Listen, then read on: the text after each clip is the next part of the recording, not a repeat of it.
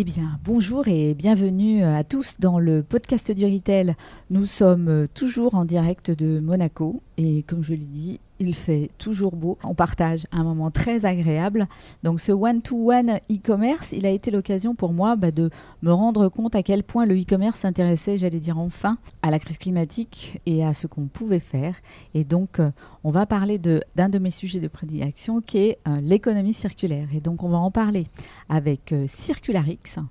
Circularix qui a déjà une belle réputation dans ce domaine et on va en parler avec Gauthier Field qui est présent avec Circularix et une partie de son équipe au village des startups et qui sort même d'un pitch pour tenter de gagner le concours des startups. Donc on verra ce soir quel est le résultat euh, du concours. Donc merci euh, Gauthier d'avoir accepté bah, cette interview. Avec plaisir. Donc ma première question, c'est bah, quand est-ce qu'est né Comment est né Circularix? Sachant que j'ai bien compris qu'elle avait une vie et une naissance un peu particulière et qui vous donne aussi des qualités un peu particulières. Oui, tout à fait. Bah, merci pour cette invitation. Euh, Circularix est né effectivement en, 2021 euh, et euh, est issu d'un projet, d'un groupe qui s'appelle Recommerce et qui est devenu depuis 2009 un grand acteur européen du reconditionnement de produits tech qui opère aujourd'hui des programmes de rachat, de reconditionnement et de revente pour des grands opérateurs européens. Et effectivement, suite à la période du Covid, euh, on a eu beaucoup de réflexions sur comment réussir à appliquer euh, ces modèles-là à l'ensemble du retail. On avait cette conviction forte que le retail était aujourd'hui impacté par une, crise multiple et devait trouver des réponses nouvelles pour faire évoluer son modèle d'une économie linéaire vers une économie plus circulaire. C'est des choses qu'on avait réussi effectivement à, résoudre sur euh, la partie tech. Et donc on, a décidé de lancer ce produit, euh, cette plateforme Circularix, en 2021, pour accompagner tous les retailers, toutes les marques à se lancer sur l'économie circulaire et donc à lancer des offres de rachat, de reconditionnement et de revente auprès de leurs clients. Euh, donc, donc, voilà. Donc Circularix est une filiale de Recommerce. Tout à fait. Recommerce qui fonctionne bien déjà depuis quelques années. Et donc, à la différence peut-être de d'autres startups, vous avez, ça vous donne une, une, solidité financière, une assise financière qui vous permet de voir venir, même si voilà, la croissance de l'économie circulaire est finalement extrêmement intéressante en ce moment. Oui, tout à fait. Bah, on a effectivement fait le, choix de s'adosser à, un grand groupe expert euh, qui euh, est aujourd'hui euh, un groupe rentable, qui a un volume d'activité significatif et ce qui nous donne aujourd'hui la capacité à, à, voir très loin. Voilà. Et donc Circularix, c'est un projet qu'on installe dans le temps, dans la durée, et on pense que les retailers aujourd'hui sont pas sur le point de faire un coup avec l'économie circulaire, mais sont, euh, euh, on va dire, au début d'une grande transformation. Voilà, à l'image de la transformation digitale, transformation circulaire, elle est nécessaire, euh, elle est extrêmement positive et les retailers en fait doivent être accompagnés dans la durée avec des experts.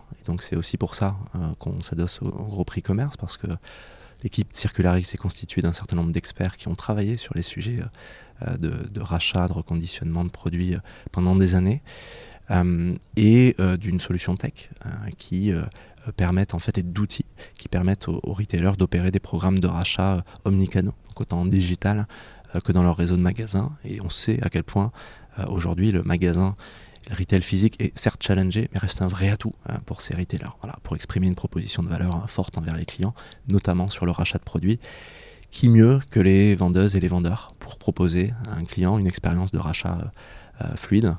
Euh, et voilà, c'est ça qu'on cherche à, créer durablement avec les retailers. Et d'ailleurs, vous travaillez déjà avec des gens qui ont des, à la fois des grands noms en tant qu'enseigne, mais qui sont pour moi aussi déjà précurseurs et presque best in class. dans, dans l'occasion et dans la seconde main. Et, la particularité, c'est que ce sont à la fois vos clients et finalement aussi vos actionnaires. Oui, alors on a fait euh, dès le début euh, le choix de, euh, de travailler avec des, des, retailers qui avaient des convictions fortes, une ambition très forte sur les sujets d'économie circulaire. On était convaincus que c'était la bonne manière, nous, de, commencer cette histoire Circular X. Et donc, très tôt, dans l'histoire des grandes enseignes comme, comme Boulanger, euh, Decathlon, Leroy Merlin et, d'autres, hein, évidemment, bah, nous ont fait confiance pour lancer ou accélérer leurs activités circulaires existantes. voilà, donc ça nous a donné un, poids, une vraie crédibilité, et puis ça a été humblement aussi une belle manière d'apprendre aussi pour nous.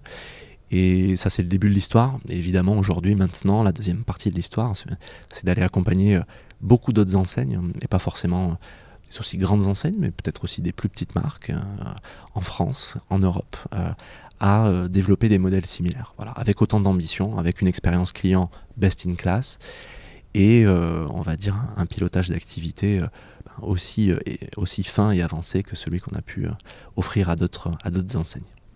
Alors, pour définir votre offre de service, Qu'est-ce que fait Circularix? Qu'est-ce que couvre Circularix? Parce qu'aujourd'hui, on commence à avoir une segmentation finalement des différentes solutions. Mm. Donc, qu'est-ce que vous, vous proposez? Alors, nous, aujourd'hui, sur le marché de l'occasion, on adresse les marchés, euh, ce qu'on appelle du rachat immédiat de produits. donc, on n'est effectivement pas sur les sujets de revente entre particuliers, ce qu'on appelle le site aussi. On accompagne en fait euh, les, les retailers et les marques à aller vers ce qui est pour nous euh, l'expérience ultime sur la l'économie circulaire, c'est le rachat de produits. Alors ça peut être du rachat en propre euh, par l'enseigne, qui a une vraie, euh, un souhait de revendre ses produits en magasin ou sur ses canaux digitaux, ou du rachat par d'autres, en mode re-marketplace. En fait, c'est plus des marchands, mais c'est des re-marchands qui viennent aider l'enseigne à racheter certains des produits. Voilà, parce que l'enseigne, n'a pas forcément vocation à racheter elle-même euh, tous les produits de ses clients.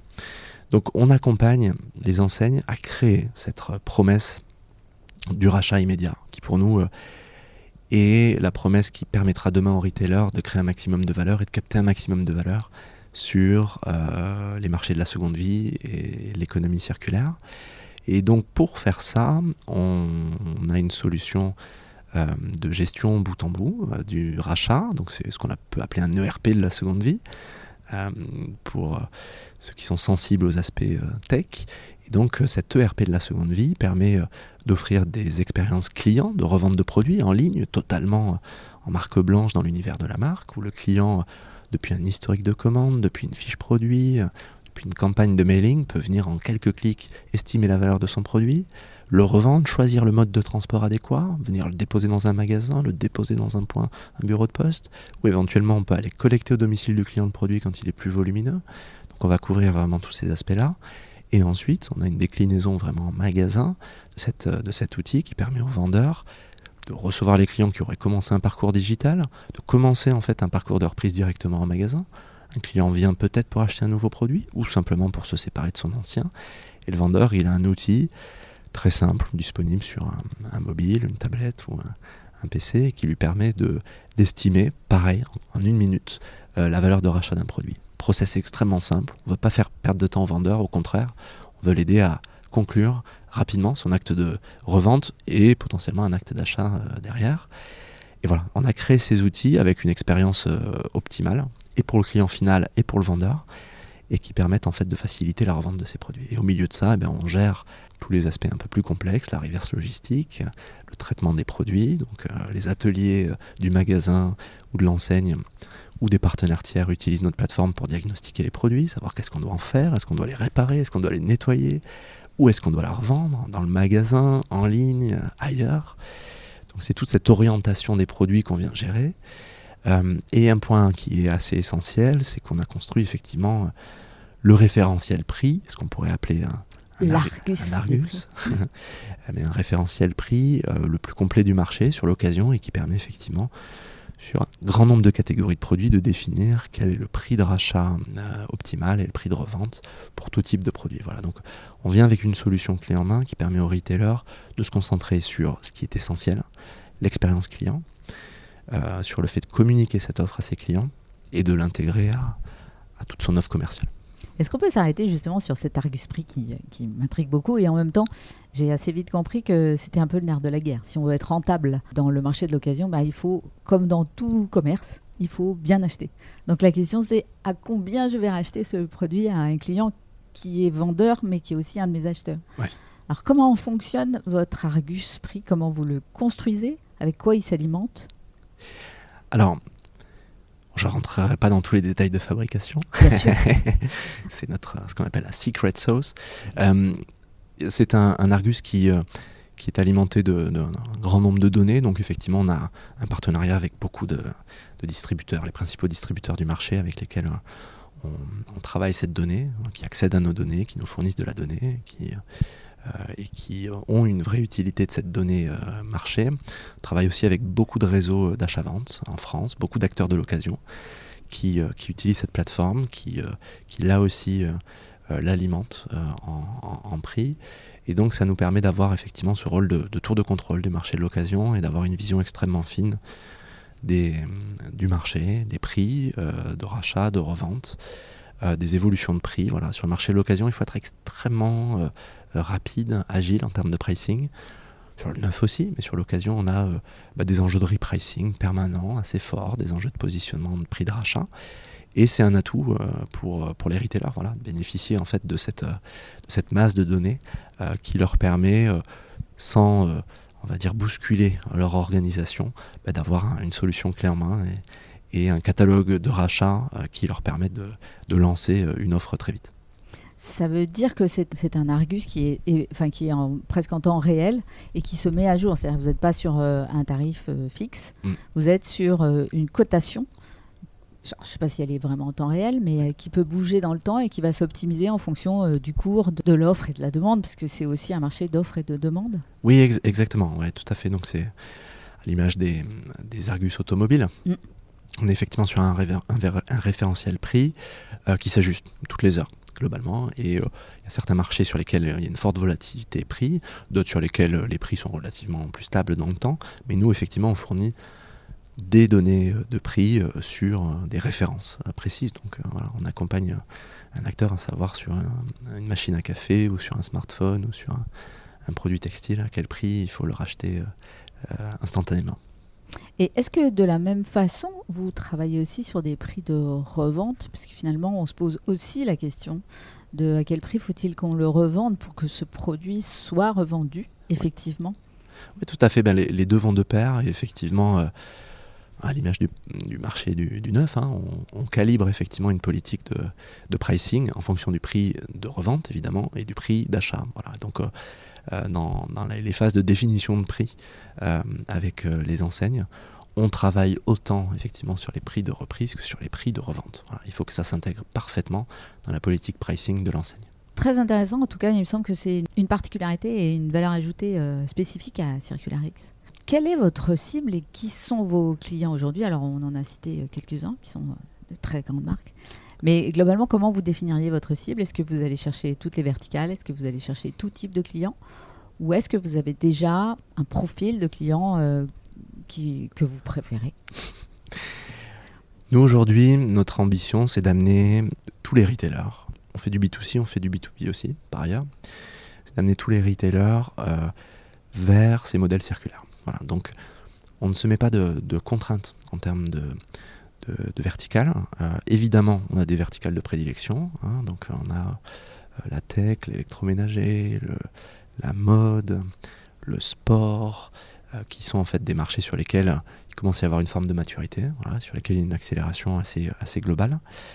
Et puis ensuite, on va avoir beaucoup de marques et de retailers dans d'autres verticales qui vont avoir des très beaux projets, des belles ambitions. donc, euh, et pareil en termes de taille d'acteurs, nous on est vraiment à l'écoute des besoins euh, des marques. Et euh, quand une marque se dit, ben, j'ai un marché de la seconde main qui est colossal, je ne sais pas l'adresser, je vois ce qui se passe à côté et je veux raconter une histoire. Et moi aussi, je veux avoir une proposition de valeur forte sur ces produits qui sont souvent les miens.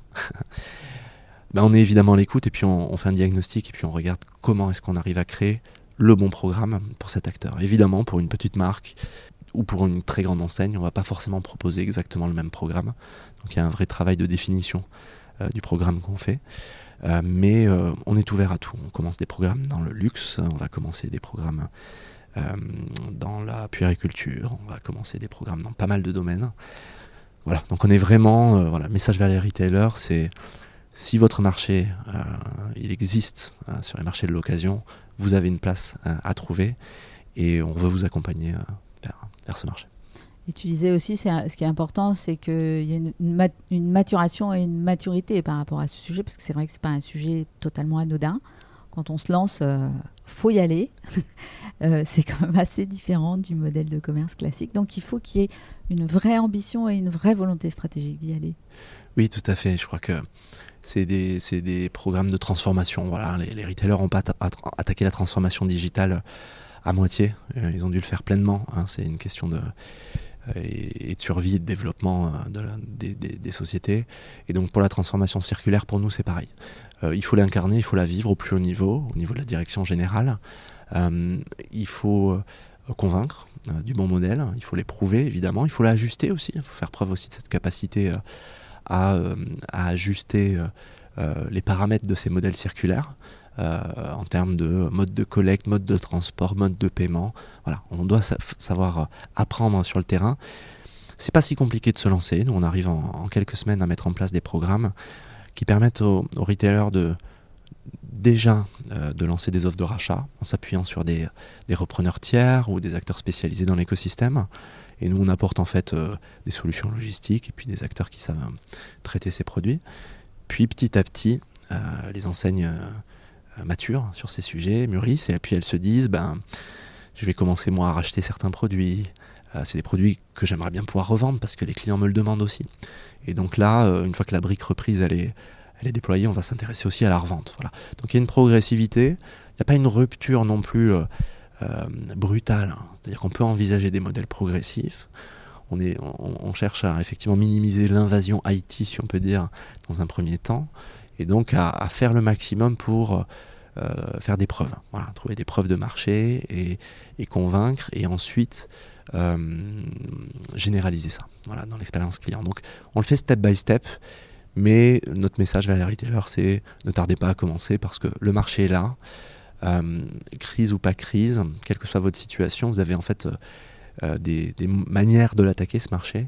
Euh, de manière sécurisée, saine, avec peu d'investissement, c'est possible. C'est possible aussi euh, euh, d'y aller et de commencer en fait à, avoir de la donnée.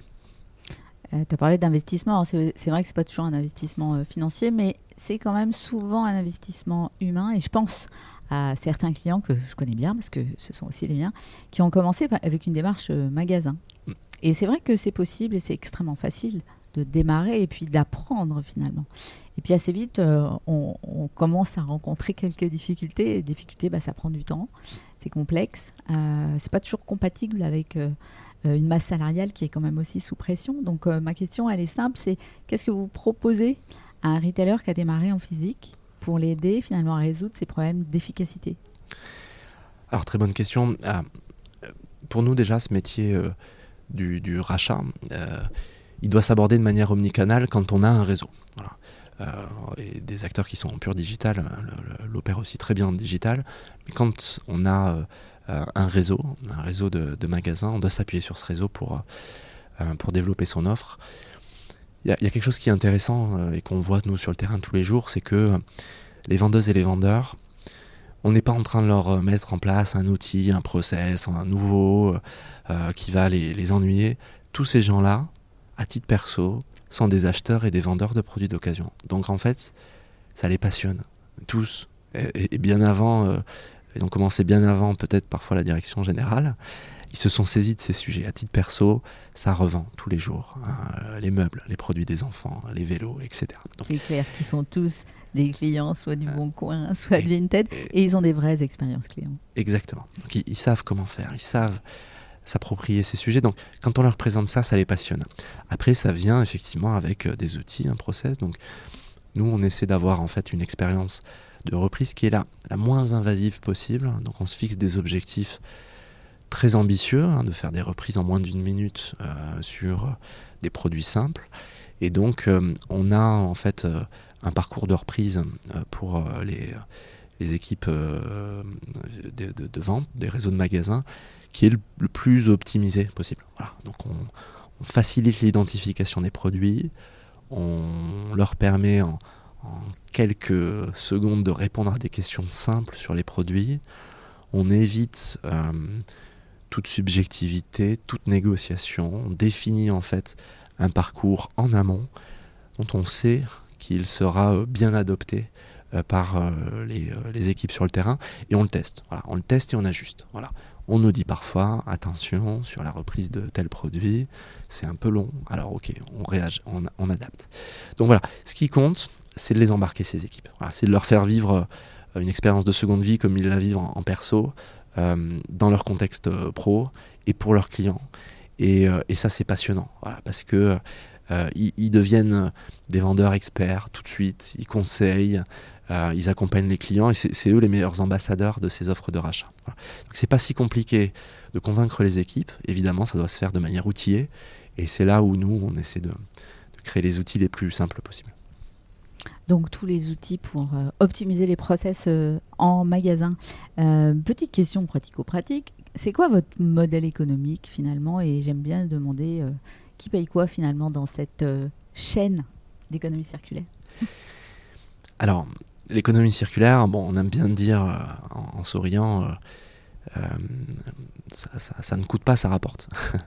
c'est un business incrémental. C'est une réalité. C'est un marché que les retailers n'adressent pas aujourd'hui. Donc c'est une nouvelle opportunité de marché. Elle est massive. Une étude récente de McKinsey disait que c'était 500 milliards euh, d'euros juste sur l'Europe en 2030, sur tous les modèles circulaires au sens très large. Euh, mais euh, tous les chiffres le montrent, c'est une opportunité massive. Donc ça rapporte, et c'est comme ça aussi qu'on approche évidemment le, la modélisation économique de ces, de ces projets. nous, chez Circularix, on est sur un modèle relativement classique, effectivement, euh, on, a des coûts de mise en place euh, d'une solution euh, qui sont les plus raisonnables possibles, et ensuite on s'intéresse sur le montant des transactions. C'est une manière pour nous de variabiliser le coût de la solution et qu'elle soit totalement, on va dire, indolore, puisque c'est du business incrémental. Ça n'est pas un coût pour, pour l'enseigne, c'est simplement un pourcentage sur les revenus additionnels qui sont générés, qui nous permettent de rémunérer notre activité.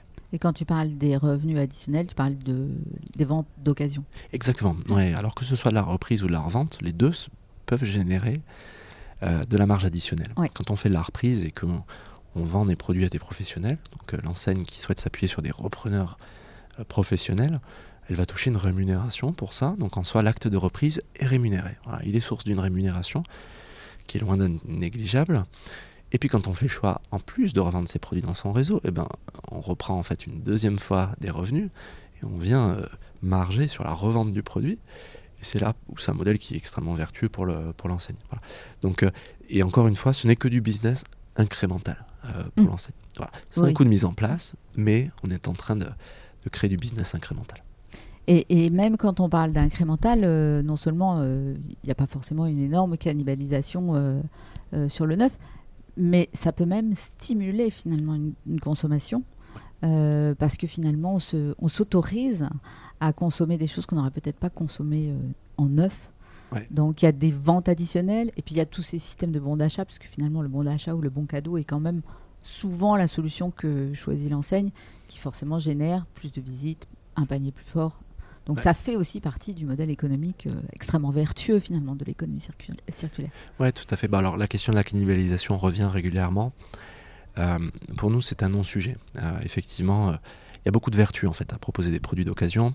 on est capable d'adresser une nouvelle cible de, clients, effectivement, qui auraient acheté ces produits probablement sur des canaux C2C peut-être, et qui là sont ravis d'avoir en fait un produit vendu par une enseigne avec la qualité de l'enseigne, une garantie sur des produits techniques. Donc ça, c'est euh, une vraie manière d'aller chercher une nouvelle clientèle. On sait hein, que des clients qui revendent un produit dans une enseigne vont euh, générer un, upsell, du réachat de manière assez significative, hein, parfois en dépensant deux à trois fois plus que la valeur de produits, revendus. Euh, là aussi, voilà, une manière de fidéliser ses clients et de les faire revenir, parfois dans le magasin ou sur son canal digital. Et voilà, il y a en fait une demande des consommateurs, quoi qu'il arrive. Même si c'est des clients fidèles chez vous ou si c'est euh, des, non-clients, les gens attendent de vous que vous proposiez des alternatives. Euh, beaucoup d'entre nous, en tant que, consommateurs, commençons à avoir en fait euh, des exigences environnementales et fortes. Et effectivement, il y a une attente de la part des marques, elles s'engagent. le fait de proposer des produits d'occasion, c'est aussi une manière d'engager les clients plus durablement avec la marque. Aussi, oui, parce que c'était un bon système de fidélisation en fait. Exactement. Et après, pour conclure simplement sur le, la manière de rétribuer les clients quand ils revendent des produits, évidemment le bon d'achat privilégié euh, parce qu'il permet effectivement de, garantir du réachat euh, dans l'enseigne, il est vertueux. Mais ce qu'on constate là, ces, derniers mois, de plus en plus, euh, c'est que les enseignes qui revendent aussi elles-mêmes les produits, eh ben, elles déploient du paiement cash parce qu'en fait, elles se disent, mais en fait, le, client en particulier, c'est mon nouveau fournisseur. Et moi, j'ai envie d'avoir du produit. reprendre un produit, c'est bien, mais nous, on veut sourcer des produits. Et les sourcer à l'autre bout du monde, parfois, ça devient très compliqué. La chaîne d'approvisionnement, elles sont bousculées. Euh, il y a beaucoup d'aléas. Et donc, en fait, euh, quand on se dit qu'on veut constituer une offre d'occasion à grande échelle, et eh ben, en fait, offrir un paiement en virement, par exemple, au client, c'est décisif. Il y a beaucoup de clients qui ont besoin de revendre leurs produits, pas toujours besoin de racheter un produit. Bah, ça devient en fait une vraie alternative. Évidemment, on peut encourager un client qui souhaiterait acheter à prendre un bon d'achat euh, d'une manière ou d'une autre. Euh, par contre, il ne faut pas oublier bah, qu'il y a beaucoup de clients qui vont revendre leurs produits sur les canaux euh, de revente entre particuliers parce qu'ils ont besoin d'un pouvoir d'achat, parce qu'ils n'ont plus l'utilité de leurs produits. Et à ce moment-là, la marque ou le retailer se doit et peut leur offrir en fait une valeur équivalente. Voilà. quitte à créer d'ailleurs un différentiel ou une incentive pour générer un bon cadeau. Exactement. Mais c'est vrai que le besoin de cash, il est quand même flagrant chez beaucoup. Il est flagrant, voilà. Et donc ces modèles euh, cohabitent très bien voilà, aujourd'hui. Il y a beaucoup de programmes sur lesquels on permet aux clients de choisir un paiement en bon d'achat, en carte cadeau ou un paiement cash. Donc euh, mon avant-dernière question, c'est quels sont les conseils et quelles sont les clés de la réussite pour une enseigne qui veut se lancer euh, dans l'occasion? Alors je, pense qu'il faut évidemment commencer par définir l'ambition.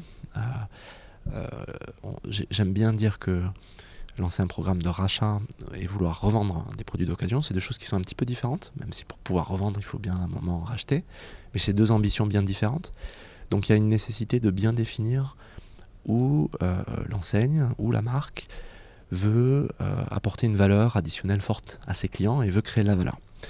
Donc on commence vraiment par un diagnostic, euh, et puis ensuite on, essaie de comprendre déjà les, tous les piliers de de la, de la société, de savoir effectivement en termes de, reverse logistique, d'organisation, euh, qu'est-ce qui peut être euh, réutilisé extrêmement simplement pour mettre en œuvre un programme d'économie circulaire. Et alors là, on est très surpris, parce qu'en fait, toutes les marques qui font du SAV, qui gèrent des retours, savent parfaitement déjà aujourd'hui ce que c'est que gérer le retour d'un produit, le traitement d'un produit, mm. la revente d'un produit. La reverse logistique, c'est très accessible pour beaucoup. La reverse euh, logistique, elle est mm. déjà de fait une réalité. Et donc en fait, euh, on se rend compte qu'on euh, arrive vite à faire à lever des incertitudes ou des doutes. Et ensuite, effectivement, on se pose la question sur le modèle. on construit l'offre à partir de ça. Évidemment, on s'intéresse aux catégories de produits en se disant est-ce que tout est éligible ou pas?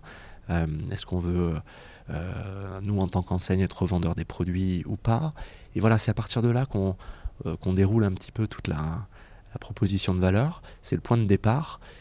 Évidemment, en préalable, il faut une ambition circulaire forte. Voilà, il faut, il faut que au sein d'un codir, euh, il y ait des convaincus et, qui, et qui foncent et qui mettent un coup d'accélérateur.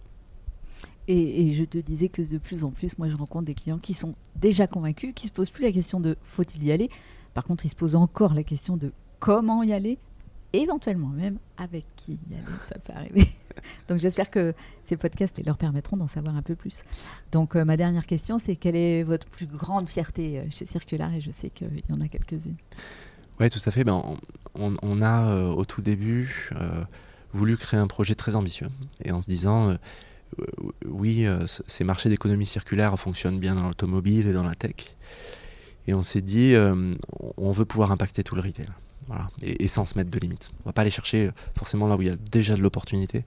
On va essayer d'amener les retailers vers ces modèles le plus efficacement possible. Et donc aujourd'hui, on est extrêmement fiers, euh, en l'espace d'un an et demi en fait maintenant, d'avoir rendu ça très concret, notamment pour des acteurs comme Decathlon et Boulanger et d'autres, mais sur des produits euh, qui n'étaient pas rachetés euh, auparavant. On parle de vélos électriques, on parle de gros électroménagers. Et pour ça, bah, il faut imaginer des parcours nouveaux. Donc on ne va pas dire au client euh, d'aller déposer dans un point relais son vélo électrique, évidemment.